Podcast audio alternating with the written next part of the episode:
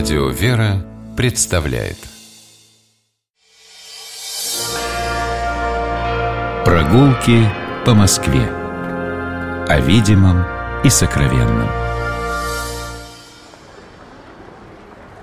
Здравствуйте, дорогие слушатели, меня зовут Алексей Пичугин, и мы отправляемся гулять по Москве с Михаилом Хрущевым, преподавателем истории, москвоведом. Михаил, здравствуй. Здравствуй, Алексей. Идем в Малый Харитоневский переулок, для этого мы выходим из станции метро «Чистые пруды» по указателю к Мясницкой улице. Перед нами Мясницкая улица, и от ее начала мы идем в сторону Садового кольца, сразу будет первый поворот направо, это Гусятников переулок, а потом через несколько домов еще один поворот направо, Малый Харитоневский переулок, и мы пришли. Малый Харитоневский переулок получил название по когда-то стоявшей в нем церкви Харитония Исповедника, которая, к сожалению, на данный момент не существует, потому что в 30-е годы она была разобрана, но, тем не менее, название сохранилось. В течение веков название переулка менялось, он назывался то Урусов, то Барышников, то Мальцев. В советское время носил имя Грибоедова с 60 по 94 год. Улица Грибоедова была поскольку Грибоедов в этих местах жил и упоминал эти места в своих произведениях. Сам переулок образовался на месте, где когда-то в 17 веке находилась огородная слобода. Жили здесь огородники, продававшие овощи э, на рынках города, на рынках столицы. Но в 18-19 веках это, эти места изменились, здесь стали появляться усадьбы, особняки богатых и знатных людей, и многие из них сохранились. Мы их сегодня с вами и посмотрим. Как только мы зашли в переулок Малой Харитоневской, по левой стороне усадьба фон Мекк. Здесь много лет жила семья предпринимателя железнодорожного фон Мекка – и этот дом часто называют там экскурсоводы дом трех композиторов. Ну, на самом деле, Надежда Филаретовна фон Мек там в первую очередь жила. Она была связана с Чайковским. Да. А, дело в том, что да, Надежда Филаретовна фон Мек а, переписывала с Чайковским много лет, помогала ему материально, хотя лично они не виделись ни разу. Единственное, у Чайковского была ее фотография. Она ему прислала фотографию. Интересно, что у нас есть один из гостей программы «Светлый вечер». Извините, что я уже в другую сторону сейчас ухожу. А еще одной нашей вечерней программы, который родственник как Петру Ильичу, так и фон Мек. Да, такая вот интересная история. Ни Наталья Филаретовна фон Мек, ни Петр Ильич, наверное, догадаться о таком в будущем не могли. А в этом доме до фон Мек э, жили Арсеньевы, и э, у них не, единожды останавливался Ференцлист, приезжавший в Москву. А уже в конце XIX века у дочерей фон Мек преподавал музыку Клод Дебюси, который жил в этой усадьбе и учил там дочек играть гаммы и разные упражнения. Продолжим движение. По левой стороне за забором прячется усадьба князя Урусова. Собственно, по этой усадьбе некоторое время переулок на картах отмечался в XIX веке как Урусов. А напротив этой усадьбы великолепный доходный дом в таком готическом стиле, абсолютно не московского вида, с башенками, стрельчатыми окнами, с э, такими деталями такой тюдоровской готики английской, да, очень красивый. Построен этот дом э, в начале 20 века, в 1904-1905 годах архитектором Кузнецовым, который в Москве много строил и до революции, и после.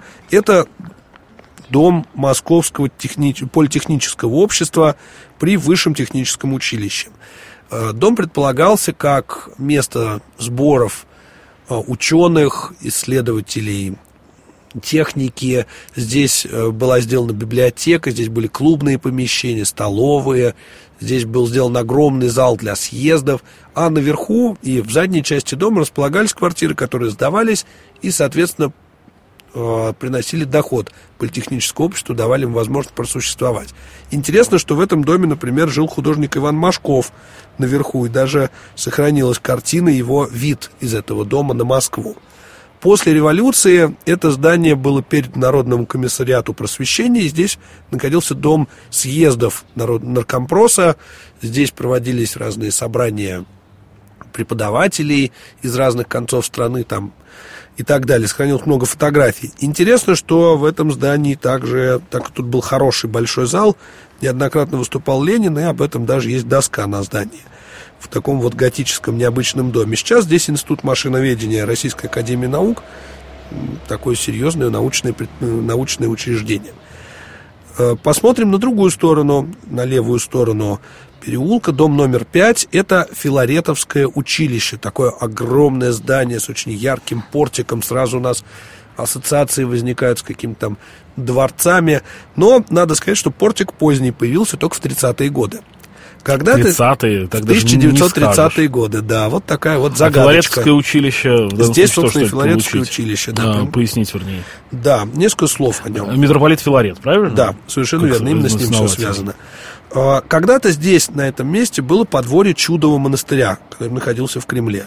Но э, так сложилось, что со временем это подворье э, пришло в упадок, и при, собственно, митро, э, митрополите Филарете Дроздове э, здесь сделали училище для сирот, девочек-сирот из духовного звания. Ну, правда, тут не только девочки духовного сословия, из семей духовного сословия учились, тут учились и купеческие, и мещанские девочки, но уже они учились за деньги. То есть там сироты священнических семей здесь учили бесплатно, а например, купеческих дочек за деньги. В частности, сестра Чехова Антон Павловича, Мария, здесь училась э, второй половине 19 века и оставила очень интересные воспоминания об этом здании. Ну, после революции, понятное дело, училище церковное было ликвидировано, здание передали военным, и, собственно, в 1930-е годы архитектор Голосов – знаменитый конструктивист, да, который в свое время строил там ДК имени Зуева, вот, построил такой вот классический портик, который теперь обманывает прохожих, и они думают, будто бы это середина 19 века. Ну, что-то в своем творчестве не хватало, он как-то по-другому хотел идеи воплотить? Ну, формации поменялись просто архитектурные в 30-е годы. Поэтому... А, то есть это уже наступило время сталинского ампира, и надо было как-то пересматривать свои да, идеи. Да, ошибки прошлого. Сейчас здесь я не знаю, это не секретная информация, тут штаб тыла находится ну, а, два, вооруженных сил. Два, я бы сказал, противотанковых ежа, на самом деле, конечно, не противотанковые ежи, но нечто похожее у входа, они, нас, ну, они нам постоянно явно говорят о том, что да, здесь что-то оборонное. Военные инсталляции. Пойдемте дальше. По правую руку от нас переулок Огородная Слобода уходит, знаменитый э, переулок своими особняками и единственным в Москве памятником Ульянову гимназисту. Но мы продолжим дальше и дойдем до дома номер 10. Дом номер 10 по Малому Харитоневскому переулку должен быть знаком многим людям в нашем городе, поскольку это здание, в которое люди ходили входили с одним именем, а выходили с другим. А, это, ну это же дворец бракосочетания номер один. Это именно так, дворец бракосочетания номер один, он же в народе Грибоедовский ЗАГС. Вот э, удивительно, да, Малохаритоневский переулок, дом 10, почему все называют Грибоедовским ЗАГСом? Для... А почему? Улица Грибоедова была здесь с 60 по 94 год, когда, собственно, это а, ну, учреждение понятно, открылось. Понятно. Вот, и поэтому такое название и сохранилось. А, Грибоедовский ЗАГС разместился в здании особняка Рериха, который построил в начале, 19, в начале 20 века а, Сергей Флегонтович Вознесенский, московский архитектор, а, в таком тоже неоклассическом духе. Если мы пройдем дальше, то вот у нас дом 12, современное здание, это арбитражный суд Российской Федерации. На его месте когда-то стоял э, особняк Рябушинских, и здесь э, была интересная старообрядческая молельня, но, к сожалению, в советское время здание это было снесено. А на другой стороне переулка, собственно, на углу с Большим Харитоневским переулком, когда-то стояла церковь Харитонный исповедник, как я уже говорил, в Огородной Слободе которую в 1930-е годы снесли, на ее месте воздвигли школу, а сейчас какое-то вот невнятное современное здание на этом месте стоит. Очень короткий переулок, Малый Харитоневский, но видите, сколько здесь исторических интересных построек в таком огромном количестве стилей. Тут есть и э, ампир, и готика такая, и есть неоклассика, и современные постройки. То есть, пройдя буквально несколько сот метров по этому переулку, можно совершить очень увлекательное путешествие историческое. Ну, тут, в общем, архитектурно слилась почти вся Москва, да, только конструктивизма не хватает. Ну, Но один из за главных угол можно зайти. Во-первых, за угол можно зайти, да. Что за углом? За углом у нас, между прочим, единственное в Москве здание, построенное по проекту Ле Корбюзье, Ле да, на. Мясницкой. Это, с одной стороны, у нас Ле Корбюзье Мясницкая. Если пройти дальше по Мясницкой, там очень интересное здание Госторга Великовского. Если мы выйдем на Большой Харитоневский переулок, там целое, там три или четыре жилых домов. Но если мы пройдем переулками, э, переулками в сторону э, Покровки, мы просто будем гулять по заповеднику доходных домов. Э, В общем, отсюда есть куда пойти дальше. Ну и в самом переулке стоит погулять. Например, если вернуться к тому же дому политехнического общества, сохранился альбом начала 20 века, очень интересный по вот этому зданию. Там были великолепные интерьеры, которые, к сожалению, были си- сильно пострадали, сейчас уже не так выглядят. Э, Здание было одним из самых удачных начала 20 века именно в плане интерьеров, дизайна, в плане удобства для жителей. И здесь был один, как я уже говорил, один из самых хорошо оборудованных залов для чтения лекций и для проведения собраний. Ну что ж, вот такой он, э, малый Харитоневский переулок.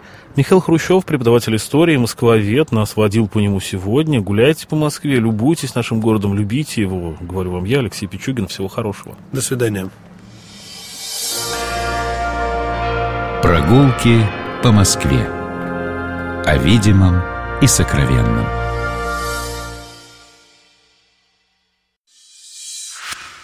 Программа «Прогулки по Москве» произведена при поддержке Комитета общественных связей правительства Москвы.